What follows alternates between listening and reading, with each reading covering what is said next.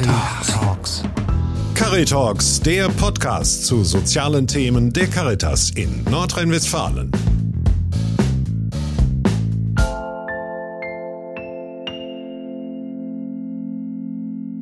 Frau Barlow, ich hatte jetzt gerade die Gelegenheit, den Stromsparcheck mal ganz live zu erleben. Ich fand das sehr spannend und ganz ehrlich gesagt, ich habe das Gefühl, Sie sind eine richtig gute Beraterin. Vielen Dank. Großes Kompliment, finde ich richtig gut. Und ich glaube, es ist für die Menschen, die Sie beraten, eine echte Hilfe. Ja, das auf jeden Fall.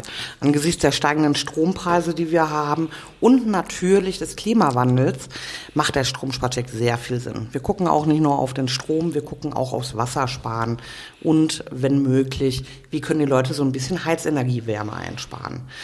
Eine total sinnvolle Sache. Vielleicht komme ich Ihnen so kompetent drüber, weil ich das Ganze schon seit sechs Jahren mache. Das macht natürlich die Übung. Okay, das merkt man und das ist aber gut, das ist doch super. Das ja, macht mich. auch super Spaß, muss ich sagen. Sehr also das schön. ist, ich habe so meinen Platz gefunden im Stromsparcheck.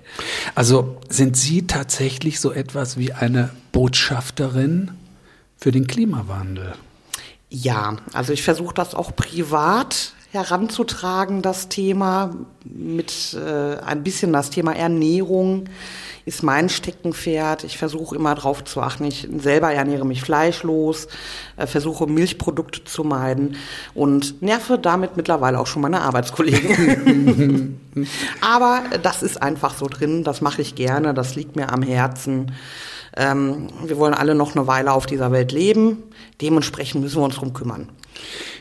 Die Menschen, die als Stromsparchecker unterwegs sind, für die Caritas oder auch für andere, die haben ja auch nicht gerade das dicke Portemonnaie. Das sind ja Menschen, die auch, ähm, sagen wir mal, wissen, wen sie da beraten, womit sie es so zu tun haben, oder? Genau. Das sind, ähm, so war auch mein Einstieg. Ich weiß nicht, ob Sie schon mal von der Arbeitsgelegenheit gehört haben. Das Ja. nannte sich früher mal ein Eurojob. Mittlerweile ist es ein Zwei-Euro-Job. Man bekommt ein kleines Taschengeld, bekommt die Möglichkeit, wieder in den Arbeitsalltag reinzukommen. Und genau solche Leute können Stromsparchecker werden, wenn sie da Interesse dran haben. Einfach an das nötige Jobcenter wenden und fragen, ob da vielleicht Stellen offen sind. Wichtig ist der Umgang mit Zahlen und die Kommunikation. Der Job hat mir selber auch sehr viel weitergeholfen. Ich war vor einigen Jahren auch in schlechter Lage und die ganze Geschichte hat mir Selbstbewusstsein gegeben. Ich habe gemerkt, ich kann mit Leuten kommunizieren. Das Beraten macht mir Spaß. Ich habe meinen Platz gefunden. Und so kann es natürlich auch anderen Leuten gehen. Sie haben eben ähm, Klima, Klimaschutz genannt. Das ist natürlich auch so ein bisschen mein Stichwort, weil dieser Podcast steht ja in einer Reihe, die wir machen zum Jahresthema der Caritas für Klimaschutz, der allen nutzt. Und Sie waren im Auftrag des Deutschen Caritasverbandes tatsächlich im Bundeskanzleramt. Ja, Und genau. Sie haben dort mit einem wichtigen Menschen gesprochen, mit dem, das muss ich jetzt ablesen, mit dem Leiter der Abteilung Wirtschafts-, Verkehrs- und Klimapolitik, dem Steffen Meyer. Genau. Was haben Sie denen denn für eine Botschaft mitgegeben? Was soll der Mann seinem Chef mal bitteschön erklären? Nun, es ging zum einen zum Thema, äh, ums Thema ÖPNV, dass es da noch ganz, ganz große Baustellen in Deutschland gibt, was zum Beispiel die Kosten dessen angeht, die Zuverlässigkeit. Äh, es ging um das Thema, um den Stromsparcheck, wie sinnvoll der ist, das habe ich versucht zu vermitteln. Und äh, dass auch einkommensschwache Leute am Thema Klimaschutz interessiert sind und gravierend unter deren Folgen leiden. Ähm, da sollte sich mehr tun und genau das haben wir versucht zu vermitteln. Wer sind wir? Wer war dabei? Äh, das war äh, zum einen die Caritas-Präsidentin, war mal ganz spannend, die live kennenzulernen. Ähm, und es waren noch zwei Leute aus dem ländlichen Raum, die aufs Auto angewiesen sind und die sich auch einen besseren ÖPNV wünschen würden. Es geht um eine Jahreskampagne, das Thema Klimaschutz, der allen nutzt.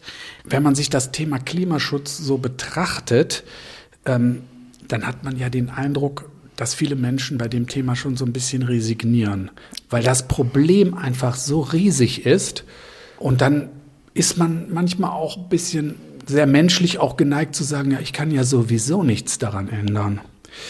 Wir können nichts daran ändern, dass die Polkappen abschmelzen, der Regenwald abgeholzt wird und das Ozonloch immer größer wird. Was haben Sie für ein Mittel gegen die Resignation? Das Gegenteil. In die Tat gehen, aktiv werden und was tun.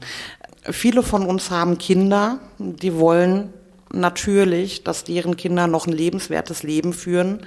Und wenn wir jetzt in die Resignation gehen und rein gar nichts tun, dann geht's für unsere Kinder nicht gut aus. Genau aus diesem Grunde müssen wir handeln und müssen was tun und müssen aktiv werden und müssen laut werden. Ich kann das nachvollziehen, dass Leute genervt sind von dem Thema, bringt uns einen aber nichts. Durch Untätigkeit verbessert sich nichts und es wird noch gravierender. Was sind denn so die Stellschrauben, die jeder Einzelne vielleicht, wo jeder Einzelne was bewegen kann? Wie kann ich mich klimafreundlicher verhalten? Das ist interessant, dass Sie genau diese äh, Frage stellen. Ähm, wir hatten vor zwei Wochen die Auftaktveranstaltung der Grünen Woche bei uns hier der Caritas Lüdenstadt Altenab. Erklären Sie kurz, was die Grüne Woche ist. Die Grüne Woche soll ein bisschen den Mitarbeitern vermitteln, man kann was tun und gibt Hinweise darauf, was man tun kann. Da passen Sie mit Ihrem Projekt natürlich bombig rein, oder? Auf jeden Fall. Perfekt. genau. Ähm, dort wird genau die gleiche Frage gestellt. Dazu hat dann die Beauftragte für den Klimaschutz der Caritas gesagt, essen Sie weniger Fleisch. Das ist der erste Schritt. Mhm. Und genau das ist auch mein Standpunkt. Mit dem Thema befasse ich mich seit anderthalb Jahren, lebe ich selber fleischlos, versuche weitestgehend auf Milchprodukte zu verzichten und dadurch ist schon mal ein ganz großer Schritt getan. Zumindest durchs Reduzieren. 15 Prozent der ganzen Treibhausgase weltweit, die in die Luft geblasen werden, entstehen durch die Landwirtschaft, speziell durch die Fleischindustrie. Wenn man an der Stellschraube dreht, kann man ganz viel bewirken. Welche Stellschrauben gibt es denn noch? Zum einen das bewusste Leben, zu schauen, nehme ich jetzt, muss ich das Auto nehmen oder kann ich nicht, wenn es eine kurze Strecke ist, vielleicht doch besser zu Fuß gehen oder den ÖPNV nutzen, soweit er fährt. Ich kann selber auf meinen Konsum gucken. Äh, muss ich mir jetzt unbedingt fünfmal im Monat ein neues Oberteil kaufen? Oder schaue ich nicht vielleicht, ob es Tauschbörsen gibt? Oder ob ich in eine Second-Hand in einen Second-Hand-Laden gehe, um mich da auszustatten. Ähm, einfach das bewusste Konsumieren gewisser Dinge. Da kann jeder was dran machen. Und natürlich mein Steckenpferd, Strom sparen. da gibt's verschiedene Hinweise, kleine Tipps ähm, die Waschtemperatur herabzusenken. Habe ich einen Durchlauferhitzer, kann ich den ein bisschen runterstellen, kann dadurch gut Strom einsparen. Ich kann Wassersparartikel bei mir verbauen, um Strom und Wasser einzusparen. Das sind ganz viele kleine Dinge, die jeder machen kann, die aber viel bewirken im Endeffekt, wenn man alles zusammennimmt. Jetzt sind wir wieder beim Thema Stromsparcheck. Ja. Das ist ja auch Ihr Job. Das ist genau. Ihr Steckenpferd in gewisser Weise. Und es gibt, glaube ich, so ungefähr 150 Standorte in mhm. Deutschland, wo der Stromsparcheck durchgeführt wird. Wenn ich jetzt meinen Stromverbrauch oder meinen Energieverbrauch checken lassen wollte, was müsste ich dann tun? Damit ich in den Genuss eines Besuches einer Stromsparcheckerin oder eines Stromsparcheckers käme. Äh, der erste Schritt ist erstmal auf die Website zu gehen. Äh, wenn Sie nicht die Nummer oder E-Mail-Adresse Ihres örtlichen Stromsparchecks kennen, gehen Sie einfach auf stromsparcheck.de. Dort können Sie Ihre Postleitzahl angeben und dann wird der Ihnen nächstgelegene Standort angezeigt mit Telefonnummer und E-Mail-Adresse. Dort treten Sie dann in Kontakt, indem Sie anrufen oder eine E-Mail schreiben. Die Kollegen melden sich zurück wenn sie nicht direkt dran gehen können und dann wird ein Termin vereinbart. Und muss ich bestimmte Voraussetzungen erfüllen? Ja, also ihr, äh, im Groben gesagt, ähm, muss ihr Einkommen unterhalb der Pfändungsfreigrenze liegen. Alle Bürgergeldempfänger, alle Wohngeldempfänger, Leute, die Sozialhilfe bekommen, äh, Leute mit Kindergeldzuschlag, fallen alle in unsere Also Menschen, Kundschaft. deren Portemonnaie jetzt nicht ganz so dick ist. Ganz genau. Finde ich gut. Ja.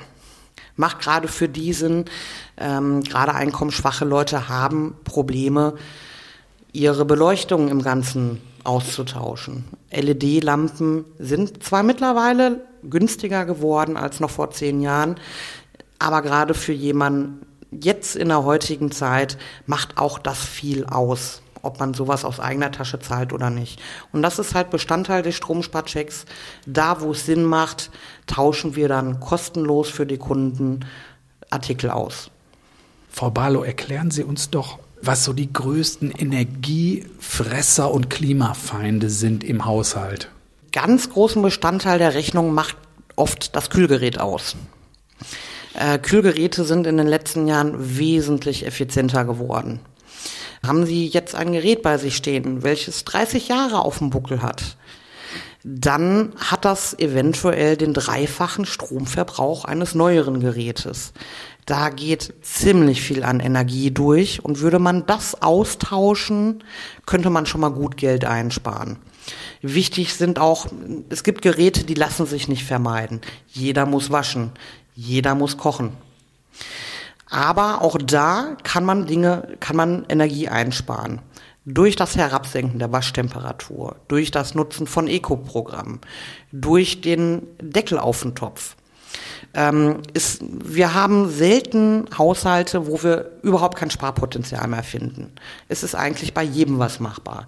Großverbraucher gibt es pauschale Tipps, an die kann man sich halten, um das Ganze ein bisschen zu reduzieren wie die Waschmaschine. Mhm. Jetzt gucken wir noch mal von dem, was jeder Einzelne machen kann, auf das große Ganze. Haben Sie eine Idee, was sich politisch verändern könnte, damit wir als Gesellschaft einfach klimafreundlicher leben? Ja, also ich werde zum Beispiel für ein Tempolimit wird für mich sehr viel Sinn ergeben. Deutschland ist mit das letzte Land der Welt, in dem es kein Tempolimit gibt. Da weigert sich der Deutsche, der möchte seine unbegrenzte Fahrt auf der Autobahn. Es lässt sich aber sehr viel äh, CO2 einsparen, indem man da ein Tempolimit einführen würde.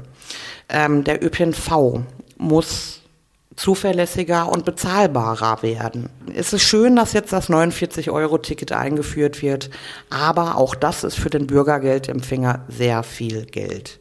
Also es das sollte günstiger sein. Definitiv, mhm. auf jeden Fall. Äh, die Taktung des ÖPNVs sollte besser werden.